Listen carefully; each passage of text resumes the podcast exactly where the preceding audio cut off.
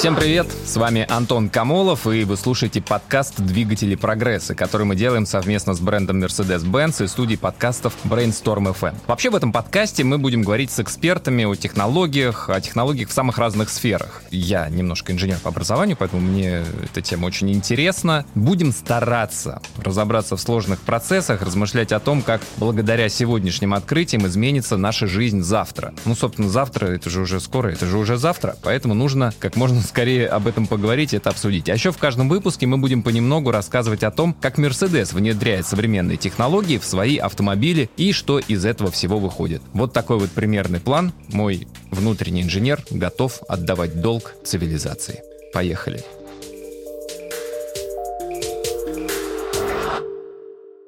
А, вообще у нас сегодня разговор про искусственный интеллект. А в гости э, пришел Иван Ямщиков, исследователь искусственного интеллекта, доцент Высшей школы экономики в Санкт-Петербурге, сотрудник компании Яндекс, автор и ведущий подкаста «Проветримся». Мы с Иваном, я прям скажу честно, нырнули в тему искусственного интеллекта, нейросетей и так далее, вынырнули с огромным трудом, потому что тем э, большое количество, причем говорили мы, естественно, не только и не столько про искусственный интеллект, про роботов и порабощение роботами человечества. Случится это в чуть не сказал, в каком году это произойдет. Вы лучше послушайте полностью сегодняшний выпуск и узнаете сами. Иван, привет. Привет. Ну, наверное, с базовых вещей мы э, начнем наш разговор. Э, основные темы у нас будут, конечно, искусственный интеллект и нейросети. Вот скажи, можешь ли ты э, на пальцах объяснить, что такое нейросеть? Вот в двух словах и человеку без технического образования. Да, могу. Значит, нейронная сеть вообще — это идея, что у нас есть разрозненные элементы, угу. мы их будем называть нейроны. Каждый элемент ничего не знает об окружающем мире, кроме того, что у него есть входы и выходы. То есть у него есть какие-то связи с другими нейронами, по которым или к нему поступает сигнал, или он отправляет сигнал дальше. И, собственно, вот один такой нейрон — это нейрон, а когда мы их собираем вместе и как-то соединяем этими самыми связями, у нас получается сеть. Такие сети бывают биологические,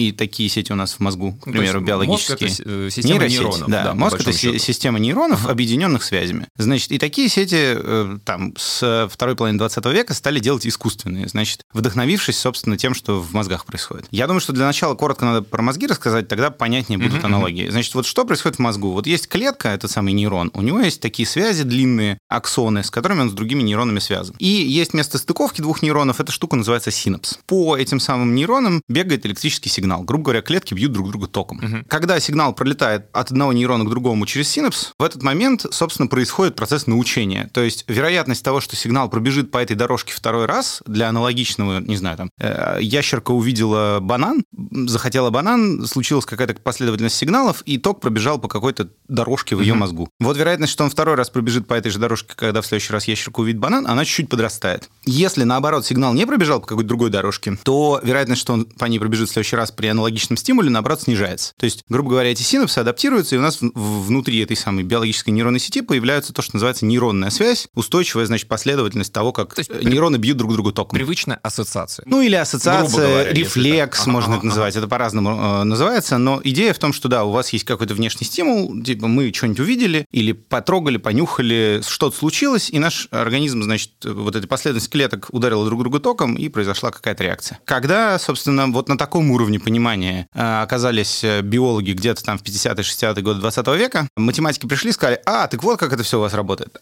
Мы сейчас, короче, сделаем только лучше, то же самое, и вообще просто с э, вестом и дамами. И говорят, так, у вас там какие-то клетки есть, значит, мы тоже сделаем элементарные такие единицы, тоже назовем их нейроны, ага. какие-то они будут обособлены, между ними будут связи, значит, так, ну, силу связи мы будем просто делать величиной от нуля до единицы, начинать все эти связи будем инициализировать их случайными числами от нуля до единицы, а потом обучать по какому-то такому правилу, что вот там какие-то, значит, числа прилетели э, нейрону на вход, он, не знаю, там все их сложил э, к примеру, получил... У тебя есть, допустим, нейрон, в нем есть два входа. В один вход прилетело 0,5, в другой прилетело 0,3. Он сложил их вместе, получил... 0,8 он должен молодец, получить. Молодец, он все правильно. получить 0,8. Да, и, допустим, сравнил это с половинкой. Если больше половинки отправил сигнал дальше, если меньше половинки затух. Типа ничего понятно, не случилось. объясняешь. Ага. Вот. И как бы отлично, 0,8, супер. Значит, и вот мы такие нейроны будем собирать вместе и каким-то образом подбирать связи между ними для того, чтобы у нас получалась там какая-то умная система. И вот ключевой момент был в том, что собрать такую систему не проблема, инициализовать случайным образом связи не проблема, а вот как связи подбирать, долгое время не понимали. То есть придумали саму архитектуру там типа в 60-е годы, подбирали перебором, как-нибудь еще, это было прям долго, сложно, больно. А где-то в 80-е придумали механизм, который называется механизм обратного распространения ошибки. Вот тогда как бы все и зажило, и заработало.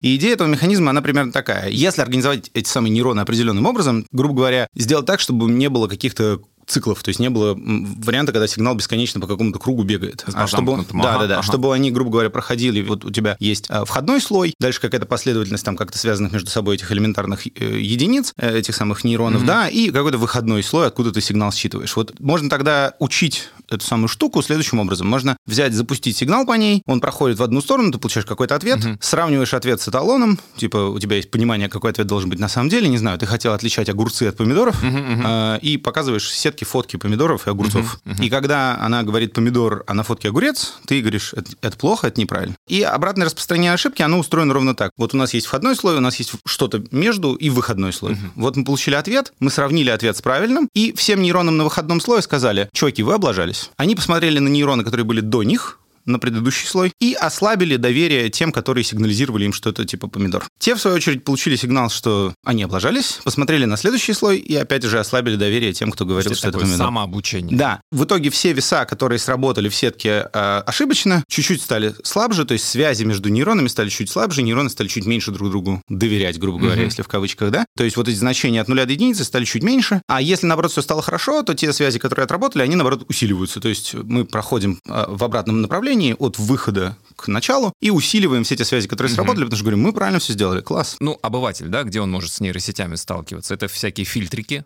да, в разных мобильных приложениях, начиная от там маскарад, призмы и так далее. Начиная с камеры. Это уже? Просто твоя камера, это самое крутое. Все такие там, маскарад, призмы, чуваки, просто приложение фото. Ага.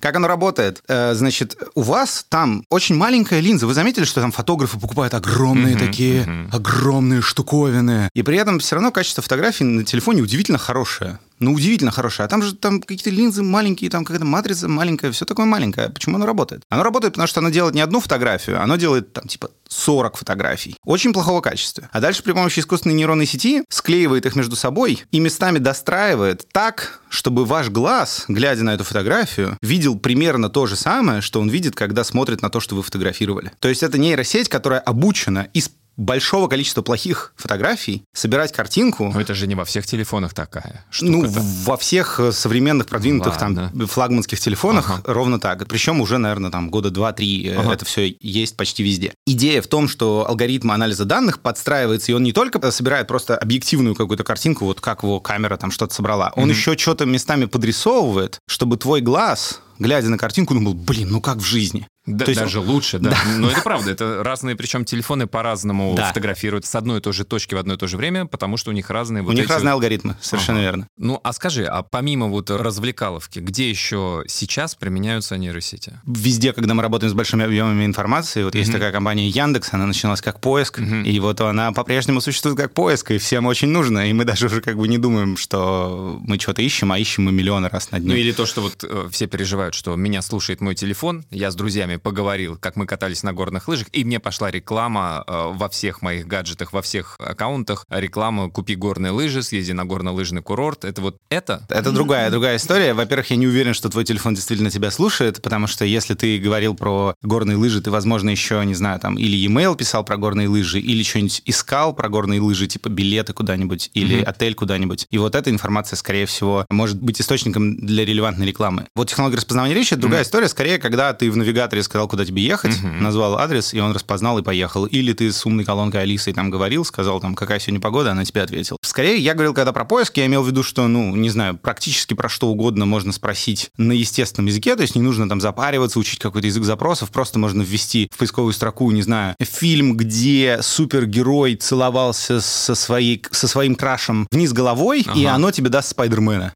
Ага. И ты такой, типа, как, что, какой Ну, краш. это легко это, даже я сейчас Это угадал, понимаешь? вообще нелегко, если, пред- А вот как если бы бы- а посмотреть если на компьютер. Никак не могу найти песню, ну там такая... Ну вот это Шазам делает, да.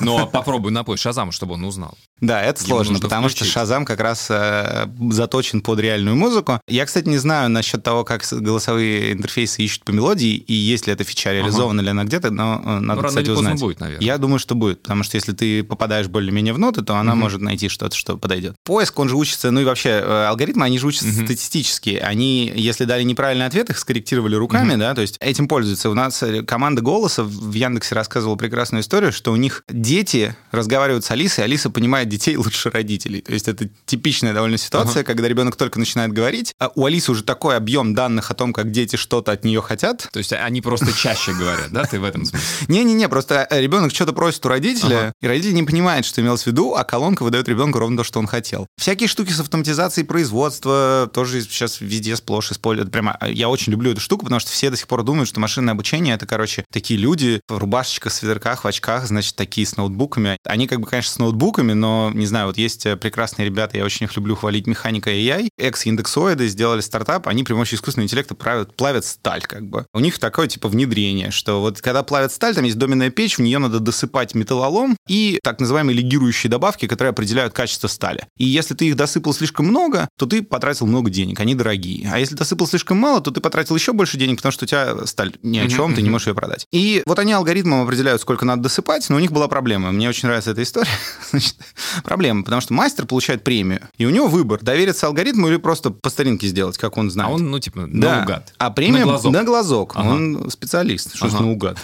Наугад это он специалист, но он опыт у Ага. него опыт. И проблема, что ну как бы нажмут кнопку премии лишат еще, ну его Ага. нафиг. И у них была проблема, что они сделали алгоритм, по всем их данным сходится, что алгоритм должен работать, а им никто как бы не пользуется на производстве. Они не могут провести эксперимент, потому что ни один конкретный мастер не нажимает кнопку. И они, в общем, все тестировали, тестировали, тестировали, пока такие не сказали, так, ладно, короче, если плавка будет неправильной, а это там миллионы долларов, Мгм. мы берем расходы на себя, если правка будет правильной, мастер получает премию А, всё-таки так же, как будто, да, Ага, так же, ага. как будто бы он сам руками сделал. И когда они с этим пришли, все такие, ну, тогда ладно, тогда давай. Мастера выдохнули. Да-да-да. А Дальше как бы стартаперы не спали э, два месяца, потому что каждый раз, когда приходит э, пуш-уведомление, что у нас новая плавка, все думают, так, угорели мы сейчас на 2 миллиона долларов или нет. Но в итоге все сложилось, и они вот плавят сталь при помощи искусственного интеллекта. Ну вот смотри, а, еще один пример, Да. где искусственный интеллект постепенно вытесняет человека. Через одну итерацию человек не понадобится в определении, сколько добавок, чтобы легировать сталь, Да. человек не нужен. То же самое, там, ну, считанные, я думаю, не месяцы, но годы остаются до того, чтобы э,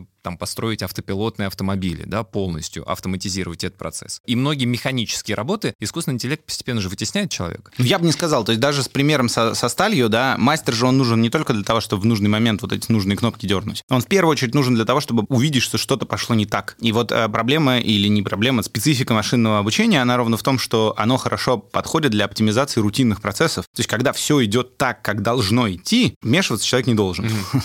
И более того, ну, человек, мы знаем, что довольно плох в ситуации, когда все идет так, как должно идти, потому что ему становится скучно, может заснуть, пойти покурить. Ну, в общем, короче, он прям не справляется с тем, чтобы прям сидеть и постоянно смотреть Мгм. в одну точку, только если он не буддийский монах. А вот когда что-то пошло не так, тут как раз свойства человеческого интеллекта очень важны, и до какого-то вот того, что называется там самостоятельное целеполагание, то есть способность самому себе сформулировать задачу, ее как-то решить, может быть, не идеально, но как-то хотя бы. Вот человек способен, а машины нет. Не очевидно, что он будет полностью заменен. Точно так же, как с машинами. Э, Лекс Фридман, у него тоже есть подкаст, он занимается как раз самодвижущимися автомобилями в MIT, и он, недавно я какой-то его эпизод слушал, он говорит, многие говорят про автоматизацию вождения, но проблема же не только в том, чтобы технически решить задачу, она в том, чтобы решить ее так, чтобы экономически это было целесообразно. Но алгоритмически, вот ты же сам говоришь, что очень быстро учится и нейросети, и вообще в принципе искусственный интеллект, он очень быстро обучается. И Да. рано или поздно он же сможет реагировать э, адекватно. На, на рутинных задачах. Это не очень только важно. на рутинах. Рано или поздно он же сможет... Ну, его же можно запрограммировать, что если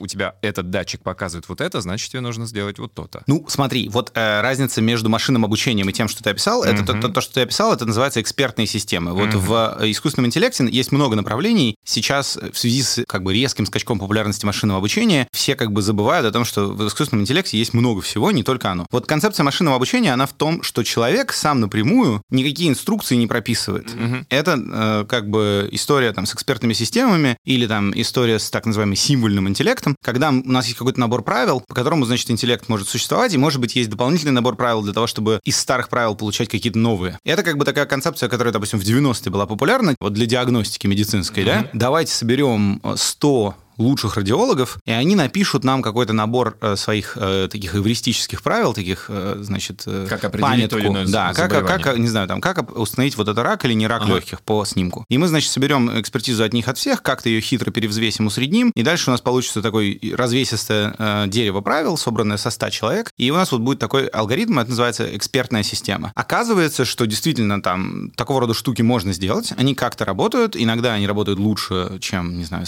эксперт средней руки, но проблема в том, что их очень сложно поддерживать, потому что если что-то изменилось, не знаю, вышла новая статья по радиологии, и мы выяснили, что диагностика рака фундаментально как-то а, по-другому должна быть. Да, да, да. Очень сложно вносить изменения, потому что эта система разрастается, разрастается, и это руками только делать можно. Ну, ты же сейчас, наверное, перейдешь. Недавно в новостях было, что система как раз распознает, я не помню, э, рак какой там, допустим, рак груди. Да. Намного лучше да. искусственный интеллект, чем э, самый лучший онколог. Совершенно верно. Но этот переход, он устроен был из-за того, как раз, что э, вот парадигма машинного обучения, она такая. Ребята, не будем вмешиваться и объяснять алгоритму, как ставить диагнозы. Давайте просто соберем данные диагнозов и исходные данные, на которых диагноз был сделан. Не будем ничего говорить, каким образом врач пришел к этому выводу, просто вот на этом снимке рак, а вот на этом снимке нет. Вот на этом снимке рак, а вот на этом нет. Вот в этой области рак, а вот тут нет. И дадим весь этот набор данных какому-то алгоритму, который, что называется, end-to-end, то есть без участия человека, просто вот будет учиться на, вот, допустим, возьмем искусственную нейронную сеть при помощи mm-hmm. вот метода обратного распространения ошибки, о котором я говорил. Будем показывать картинку, она дает диагноз, мы сравниваем с э, правильным диагнозом, говорим, права она или не права, и она будет эти самые веса подбирать, подбирать, подбирать. И вот оказывается, что так обученная система дает более высокое качество, чем экспертная система. Проблема в том, что результат неинтерпретируемый. Мы ага. не понимаем, а почему? То есть э, врач нам может рассказать правдоподобную историю, почему он решил, что нам нужно лечь на операцию. Угу. А искусственный интеллект нам пока не может рассказать просто такую говорит, правдоподобную историю. Да, он говорит, просто это рак. Через плюс 40-50 лет э, изменится ситуация, что это будет так автоматизировано? Я не говорю сейчас, знаешь, про психологический момент, что одно дело, когда мне доктор участливым да, да. взглядом все, все объясняет и рассказывает, другое дело, что мне там распечатка на принтере или на экране. Надо признать, что, кстати, с ростом нагрузки на систему здравоохранения во всем мире, во всех развивающихся mm-hmm. странах, а, развитых, прошу прощения, странах, а, доктор все реже и реже с участливым взглядом mm-hmm. тебе что-то говорит. Как бы это наше, то, что в английском называется wishful thinking, да, то ага. есть как бы мы бы хотели, чтобы у доктора было неограниченное количество времени, чтобы он... Я, я по своим родителям сужу, для них хороший доктор тот, который спрашивает, посмотрел. Да, он меня посмотрел. Он послушал. понимаю, да. Он просто спросил, а еще что-то беспокоит? Да, да, да. Вот это значит, вот это хороший специалист. Кажется, потребность в этом только растет. Угу. И это не связано совершенно с качеством диагностики, это связано с дефицитом человеческого общения. И, и вот это никуда не пропадет. Кажется, этого потребность все больше, потому что люди в среднем в мире живут все лучше, и потребности у них все более затейливые. Ну, короче, возвращаясь к вопросу про автоматизацию и искусственный да. интеллект в будущем. Вот э, через 40 лет, конечно, что-то изменится, но если бы я знал, что, я бы уже как бы это делал как Уже стартапер. вложил деньги. Да, да, да и ага. вложил в это деньги. Что я точно понимаю, это то, что объем, а, значит, ну как бы, если не будет э, глобального какого-нибудь конфликта и войны, чего бы очень не хотелось, то через 20 э, там, или через 40 лет процент автоматизации будет намного больше, и ценность таких навыков, как усидчивость, к примеру, в образовании будет намного ниже, чем сейчас, угу. а намного выше, к примеру, будет э, ценность, там, способность к самостоятельному обучению, критическое мышление, способность выбирать из большого количества источников информации релевантную и самостоятельно себе ставить задачи. Я правильно понимаю, что сейчас пока он учится на большом количестве да. данных? То есть исключительно, чем больше ты в него закачаешь вот этих вот правильный и неправильный ответ, тем а, точнее он а, будет определять самостоятельно. Возможно, также дела обстоят и с биологическим интеллектом. То есть ну, у нас, да, у нас да, нету, нету уверенности, что в биологическом интеллекте есть какие-то уникальные свойства, которые позволяют ему быть умным, не получив достаточно данных о мире. Вот э, в чем, кажется, может быть разница. И вот я конкретно я занимаюсь языком и текстами, да, и вот э, есть такой э, товарищ Наам Хомски, который много довольно сделал для языкознания, лингвистики и программирования, то есть он там еще в середине 20 века сделал довольно много для того, чтобы у нас появились современные языки программирования. Вот он утверждает, что некоторые структуры отвечающие за язык и общение, являются частью как бы архитектуры нашего мозга, что у нас мозг устроен таким образом, что он хорошо умеет э, учить язык и хорошо mm-hmm. умеет на языке общаться. Язык обычный. Да, просто человеческий, человеческий ага. язык, что это некоторые специфические особенности архитектуры нашего мозга и в конечном итоге нашего ДНК. И есть довольно много интересных всяких исследований про так называемую биоакустику, и есть даже известно, что есть вот такой ген, который называется FOXP2, который отвечает за биоакустику, кажется, сильно. То есть если его повредить, то, допустим, птицы по-другому петь начинают, летучие мыши начинают э, по-другому там свистеть а ультразвуком. Человек? Вот, ну, на людях нельзя генетические эксперименты ставить. Вот. И, ну, допустим, там с мышами была, например, такая ситуация, что человеческий FOXP2 подсаживали мышам, грубо говоря, опять же, я тут не биолог, очень, мне кажется, про это надо отдельно с биологом говорить, но если очень грубо, мыши получались более умные и более грустные. Многие знания, многие печали. Да, да, в прямом смысле, то есть у них э, больше было нейронных связей на квадратный, э, на кубический там сантиметр мозга, условно говоря, но при этом э, меньше серотонина у них было в организме. То есть, ну, забавные какие-то вещи, то есть частично мы видим... эмпирическим путем у человека часто подтверждаются. Да, да, да, да, да. Ну, в общем, мы видим, что есть какая-то связь нашей биологии ага. с тем, что вот с речью происходит. Кажется, что тут э, связь есть, и непонятно до какой степени она прямая. Если она прям прямая, и мы найдем какой-то кусок нашего мозга и какую-то архитектуру, часть нашего мозга, которая отвечает за там, речь и научение языку, то тогда мы сможем попробовать ее как-то в том или ином виде воспроизвести в алгоритмах, и это может сильно улучшить голосовой интерфейс. Тема нашего сегодняшнего подкаста «Искусственный интеллект». Но, разумеется, поскольку этот подкаст мы э, делаем вместе с компанией Mercedes-Benz, ну как не поговорить об искусственном интеллекте сквозь призму автомобиля? В контексте машин, что именно в современных автомобилях, какие системы искусственного интеллекта присутствуют, используются и так далее. Об этом мы поговорим с экспертом Павлом Краюшкиным, менеджером по продукту компании Mercedes-Benz. Павел, здравствуйте. Здравствуйте, Антон. В 21 веке, наверное, проще сказать, чего нету в плане искусственного интеллекта в автомобиле. Вообще, насколько э, серьезно интегрирован искусственный интеллект в нынешние машины, в современные машины, которые вот сейчас с конвейеров сходят? Говоря об искусственном интеллекте, мы должны говорить о поколениях телематики. И вот сейчас на автомобилях Mercedes-Benz с запуском нового S-класса в 223 кузове стартовали продажи нового поколения, поколения телематики MBUX7. Телематика – это, по сути дела, вся информация о стиле вождения, скорость или только маршрут? Да это все на самом mm-hmm. деле. Это и навигация, и стиль вождения, и маршрут, infotainment, так называемый, mm-hmm. который окружает. Это, ну, условно говоря, радиостанции, медиаконтент, э, телефонные книги и все, все, все. водителя, то, что Совершенно называется, верно. да? да? Ты вот. сел, и как вот можно настроить там сиденье под себя, ты настраиваешь все системы. Все системы. Ага. В процессе вождения там современная система, она не просто, так сказать, позволяет там человеку выбрать режимы движения, там комфортный, спортивный, спорт плюс, ну, индивидуальный в зависимости от дорожной ситуации и необходимости активировать ту или иную программу э, движения, э, система запоминает. То есть, если это происходит, например, там в одной э, и той же географической точке, она через определенное время будет уже сама предлагать, скажем mm-hmm. так, а не переключитель ли тебе э, дорогой, там, так сказать, э, режим движения с комфортного на спортивный в данном случае, потому что я знаю, что тогда. Да, ты уже несколько раз здесь. Так Павел, сказать, а вот вот кстати, ну смотрите, эта система искусственного интеллекта, она потакает водителю, да, вот любит человек погонять, она ему будет давать возможность погонять, там, чуть раньше переходить на следующую передачу, там, на повышенную и так далее. Или все-таки она будет следить в том числе за дорожной обстановкой, э, за тем, ну, какие ограничения в той или иной стране скоростные, и так говорить. Безусловно, то есть э, она будет, естественно, предлагать, скажем так, накопленные знания, mm-hmm. но с учетом ограничений, безусловно, и скоростных, и какой-то ситуации на дороге, безусловно, потому что ну, система активной безопасности никто не, отключил, mm-hmm. не отменял. А дополнительно в современном поколении автомобилей Mercedes-Benz есть такая система, например, она называется как Energizing. Ну, то есть это возможность выбрать, ну, некие окружения и стиля, да, то есть для себя. То есть это и комфортную подсветку салона, активную систему массажа, например, выбрать, угу. или комфортный подогрев поверхности, то есть когда он включается, соответственно, музыку подобрать там, так сказать, вот в соответствии со своим настроением. Как будто про какой-то спа-салон рассказываете. Да-да, Ну, продолжайте. это так и есть.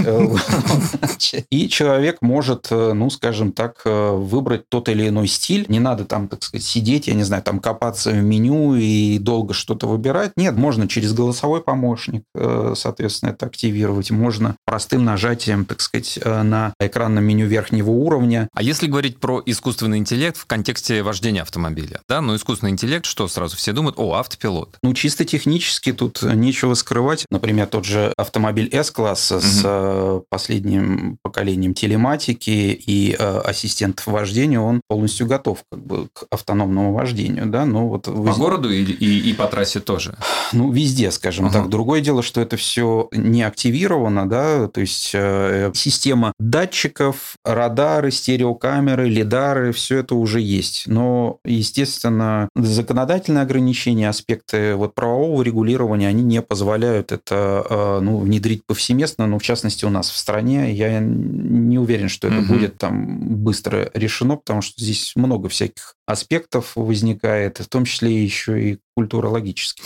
Это правда, да. А если говорить о системах искусственного интеллекта, есть ли что-то, что пока еще не присутствует, не внедрено да, в систему автомобиля, но разрабатывается на ранней стадии или уже готово тоже к внедрению? Что-то, какие-то такие интересные системы. была премьера такого автомобиля, как э, EQS, и там был представлен хайперскрин, широкий экран. Ну, не экран, это некое такое вот э, визуально э, Мгм. А он с пространство. тачскринами, то есть он Да, да, да, то есть активный? они А. активные. Это набор экранов, то есть это и комбинация приборов, и центральный дисплей, и у пассажира есть уже теперь собственный э, экран, который может э, задействовать. И вот эта вот новинка, я думаю, что вот за этим бу- будущее, да, то есть в системах автомобилей. Экранизация, короче. Экранизация, да, то есть а к чему здесь все, так сказать, оно э, движется? Это к тому, что, да, участие человека э, в движении, оно будет, там, так сказать, ну, активное участие, скажем так, в вождении, оно будет постепенно, видимо, при движении к автономизации вождения, оно будет сокращаться, и человеку нужно будет занимать себя каким-то образом. И вот этот вот как бы экран, infotainment,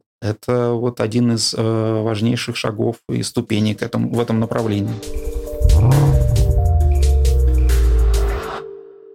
Люди же многие боятся искусственного интеллекта, потому что... Потому что не знают, что это. Во-первых, не знают, что это. Им кажется, что возможности искусственного интеллекта безграничны. Они смотрели всякие фильмы и плохие сериалы, и хорошие в том числе сериалы. И они переживают, что вот эта вот жажда исследований и познания, которая производится там по просьбе... умники опять там что-то Да. придумают.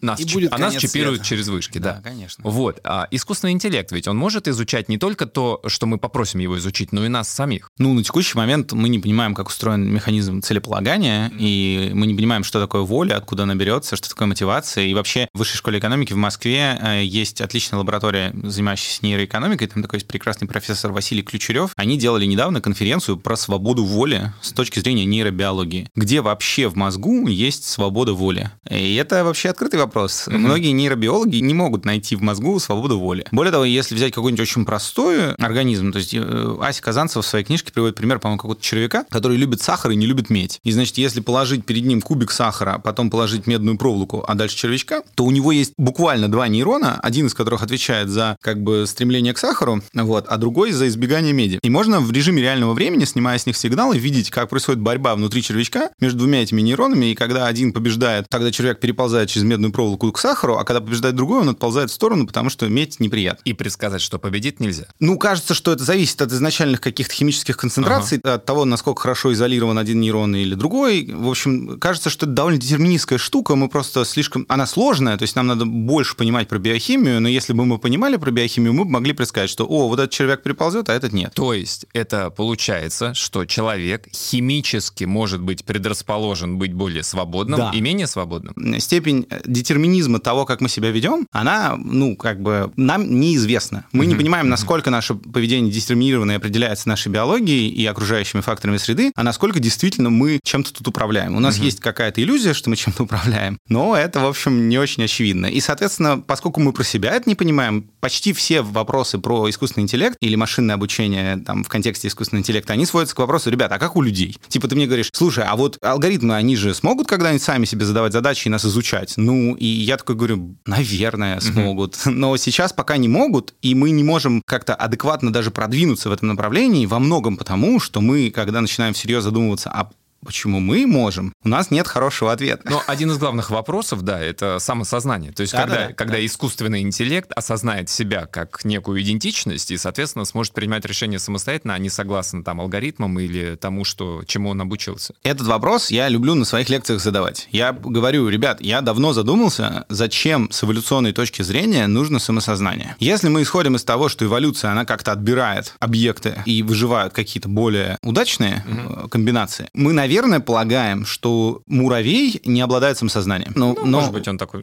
я муравей. Ну вот по нашим ощущениям кажется, что вот э, где-то самосознание появляется где-то на уровне там... То есть нужно быть Большим муравьем ты имеешь в виду? Нужно крупным. быть скорее позвоночным, судя ага. по всему, и, возможно, даже теплокровным. То есть, условно говоря, сложно вот сказать, вот черепаха, вот она осознает себя или нет. Вот сложно. Вот собака, вот, скорее всего, она осознает себя как собака, хотя тоже не очевидно, потому что когда собака себя видит в зеркало, и какие-то угу. собаки себя узнают, какие-то нет, да? Но то есть вот это осознание себя как некоторой обособленной единицы, по всей видимости, является какой-то функцией сложности от того, что у нас в голове. Угу. Если мозг посложнее, он в какой-то момент начинает себя осознавать. Угу. И вот как бы, внимание, вопрос, какой может быть у этого эволюционный механизм? Зачем нам вообще это надо? Может, это побочка. Вот. Если это побочка, то тогда как бы тогда все становится еще интереснее, потому что, окей, если это побочка просто сложности угу, объекта, да, да. то вопрос, а что если алгоритмы уже достаточно сложные, просто не могут никак нам сообщить о том, что они себя осознают? Чисто теоретически действительно могут нынешние алгоритмы, нынешние нейросети стать настолько масштабными, мощными, э, сопоставимыми с мозгом там высших позвоночных, что вдруг у них там появится самосознание, природу которого мы пока не очень понимаем. Ну, в том-то и дело, что мы не понимаем, что такое самосознание, поэтому mm-hmm. мы не можем про такие вещи а, адекватно говорить. Mm-hmm. Но у нас есть э, некоторое... Чем больше мы начинаем думать про то, как вообще самосознание работает в биологических системах, тем больше мы понимаем, что то, что сейчас происходит с искусственными нейронными сетями, к самосознанию никакого отношения не имеет, потому что, ну, там, вот эту гипотезу Докинс сформулировал. У меня в подкасте Давид Ян мне про нее рассказал, я потом читал, мне очень понравилось. Мы с ним это обсуждали, он говорит, что, ну вот, с точки зрения современной физики и химии, единственное место, где у нас что-то может происходить с самосознанием, это квантовые эффекты в мозгу. То есть, типа, это единственное место, ну, как бы вот квантовая физика — это единственное место с точки зрения современной науки, где может существовать что-то похожее на свободу воли. Потому что на всех остальных уровнях есть детерминизм. В квантовой физике детерминизма нет. В мозгу есть квантовые эффекты, и вот если свобода воли есть с точки зрения современной науки, она где-то на квантовом уровне в мозгу. Скажи, пожалуйста, а искусственный интеллект как а, предсказатель, как не провидец, а именно предсказатель, то есть огромный да. массив данных, насколько да, массив данных из прошлого может помочь предсказать будущее? Есть такая статья, называется «Предсказывая историю», Predicting History, и мне она очень нравится как пример. Там ребята сделали следующее. Они показали, что проблема с историческими событиями в том, что очень часто, когда мы сейчас на что-то смотрим, нам кажется, что это историческое событие, потом как-то ничего не происходит. То есть, грубо говоря, в данных для обучения каких-то значимых, э, там, алгоритмов для того, чтобы предсказать значимость события в моменте, очень много событий, которые, ну, как бы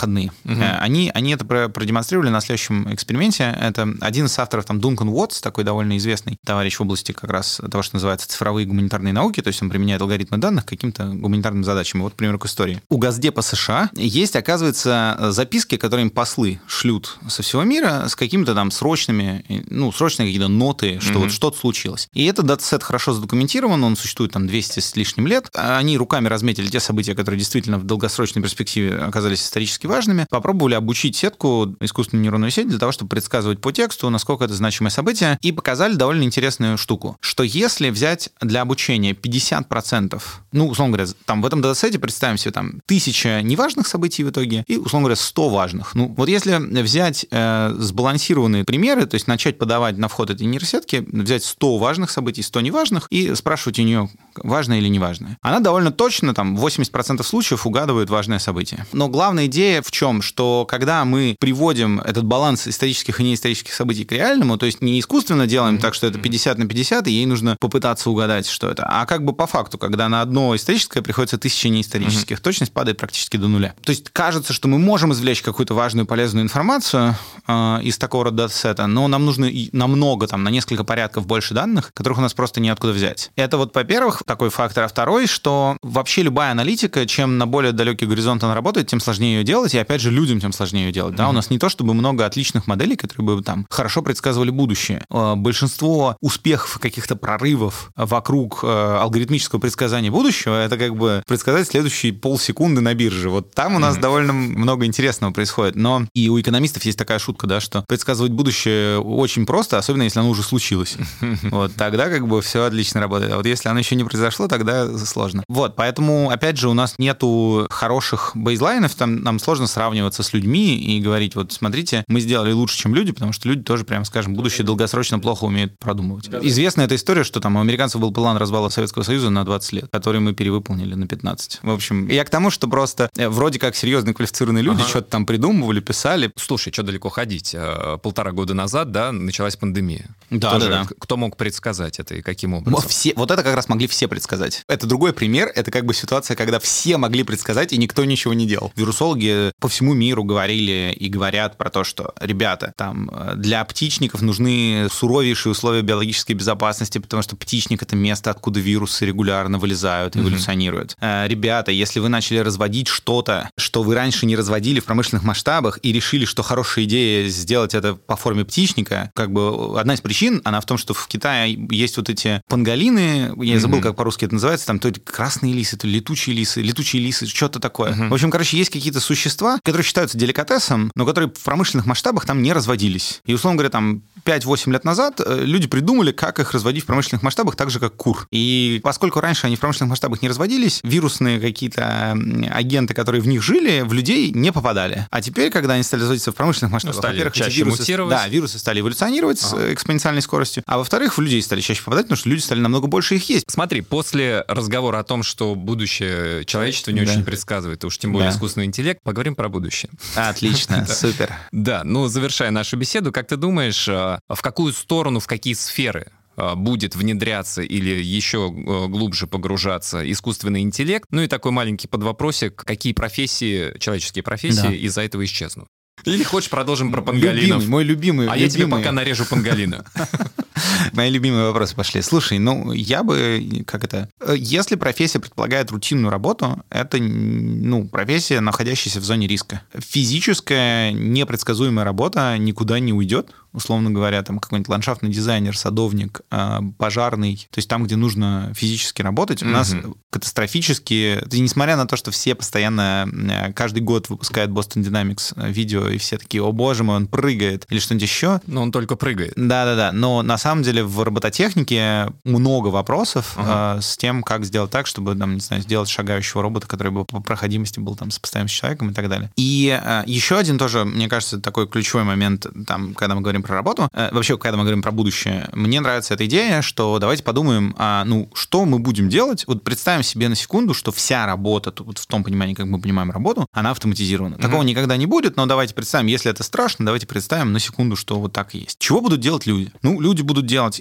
Есть варианты. Есть страшный сценарий, это общество казарма. Люди, значит, mm-hmm. придумают какого-то внешнего врага и будут все маршировать, ходить строем. Что делать, чтобы этого не было? Ну, кажется, что демократическая рыночная... Рыночная демократия позволяет эту проблему решить. В рыночной демократии никто не хочет в казарму, все прекрасно, как бы отлично. Да, но чем занять этих людей, которым вот, нечего делать? Чем занять? И дальше есть три других варианта, чем занять. Одно вариант называется общество НИИ, когда мы все занимаемся наукой, потому что вот там надо что-то придумывать, мы все время выходим. Скажу тебе я, пф, наукой подожди, подожди, все. Смотри, мы выходим в какую-то область, где что-то неизвестное, как раз ага. нас туда выталкивают, и мы там не знаем, что делать, и вот все вместе ищем. Там мало данных, поэтому нам искусственный интеллект там не помощник, угу. он помощник нам в каких-то рутинных вещах, в обработке данных и так далее. Э, другой вариант — это общество впечатлений, и в этом направлении мы все уже движемся, все, у кого есть Инстаграм, живут в обществе впечатлений. Общество впечатлений — это когда ценность человека определяется тем, какое количество эмоций и впечатлений он получил и поделился с другими. Такая, значит, вот социальная система, потому что личный человеческий опыт очень ценен, и ценность его, кажется, возрастает, а не снижается. Люди хотят вот того самого близкого общения, люди хотят какого-то эмоционального опыта, которого у них не было, людям хочется путешествовать, людям хочется общаться с другими людьми, новыми культурами и так далее. И вот общество впечатлений, Инстаграм — это такое окошечко в это самое общество впечатлений. И третий сценарий — это общество самоактуализации, это такое типа общество ашрам. Когда мы все, короче, все автоматизировали, но мы не понимаем, как устроено наше сознание, наш мозг, почему вообще мы здесь живем, и мы все занимаемся э, духовным ростом, йогой, медитацией, поиском себя и вот всеми этими прекрасными делами. И мы тоже видим движение в развитых странах угу. к этому обществу. И, кстати, что касается первого твоего э, комментария насчет того, что ученых как бы... Пфф, ну, сейчас... процент ученых, ну, тех, кому интересно и важно заниматься наукой всерьез. Если мы посмотрим на историю человечества, то процент ученых рекордно высок высок. Я не уверен, что процент людей, которые занимаются наукой, он прям э, больше, чем в 19 веке, это надо проверять. Но что точно можно сделать, чтобы он был больше, я в этом уверен, это как раз касается вопросов к системе образования. Потому что наша система образования везде, она не заточена на то, чтобы воспитывать ученого, воспитывать человека из общества впечатлений или воспитывать человека из общества ашрама. И, ну, типа, мы огромные деньги вбухиваем на то, чтобы люди не занимались наукой. Это парадоксально, но мы прям, ну, потому что, условно говоря, ребенок, который задает неудобные вопросы учителю, имеет шансы стать Сядь ученым. на место. Да. Да, да, да. а мы прям Да. огромные деньги тратим на то, чтобы отбить у него желание задавать вопросы. Математиков, допустим, мы обучаем доказывать теоремы, это очень важный навык, и там высшая математика это все там теорема доказательства, теорема доказательства. В науке очень часто, и вот машинное обучение это первое место, где в математике нужно ставить эксперименты, как вот. Да, Типа физики довольно часто делают эксперимент, в общем, не зная, чем он закончится. Просто такие, а вот если я так сделаю, что будет, да? И машинное обучение это такой раздел математики, где внезапно можно так же, да? И вот одна из, не знаю, там довольно простых идей, она такая, вот вы говорите людям теорему, предлагаете им в качестве домашнего задания не доказательство теоремы, а эксперимент, который ее проверит. Придумай эксперимент, который докажет, что это верно, который, по крайней мере, не докажет, но повысит твою уверенность в том, что это верно, да? Физиков этому учат в рамках обучения, и это одна из гипотез, там, почему вот как раз там физика очень сильно дра- драйвит все вокруг, потому что ровно этот подход, он работает, да, как бы какой наглостью нужно обладать, чтобы собрать миллиарды долларов на то, чтобы проверить, есть ли бозон Хиггса. Мы не уверены. Десятки Типа- миллиардов. да, Типа, да, вот да. там Петя на бумаге показал, что он есть. Нам нужно буквально 4 ВВП Швейцарии, условно, да, и мы попробуем проверить, есть ли он на самом деле. Да, кстати, мы не знаем, зачем это нужно, но вся история человечества говорит, что когда мы понимаем, зачем это нужно, мы на этом офигенно много можем чего поменять, у нас там новые какие-нибудь двигатели появляются и так далее. Мы сейчас не знаем, как это, но, может быть, через сто лет узнаем. Это не важно. Нам ВВП нам нужен уже сейчас, да? То есть это совершенно другой подход к миру, и ему нужно учить. В общем, на этой оптимистической ноте, а эту ноту мы отправим в Минобр, Минобр России. Спасибо тебе большое, Иван. Это не нота протеста, я бы только... Нет, это нота до Это мажор. нота, нота про, про образование. Да. Спасибо тебе большое. Спасибо. Друзья, а вам я напоминаю, что слушать подкаст «Двигатели прогресса» вы можете во всех подкаст-плеерах. Мы выходим каждые две недели. Если вам выпуск понравился, оставьте отзыв, поставьте оценку в Apple подкастах. Это поможет другим слушателям найти нас быстрее. И будем мы все жить в обществе НИИ.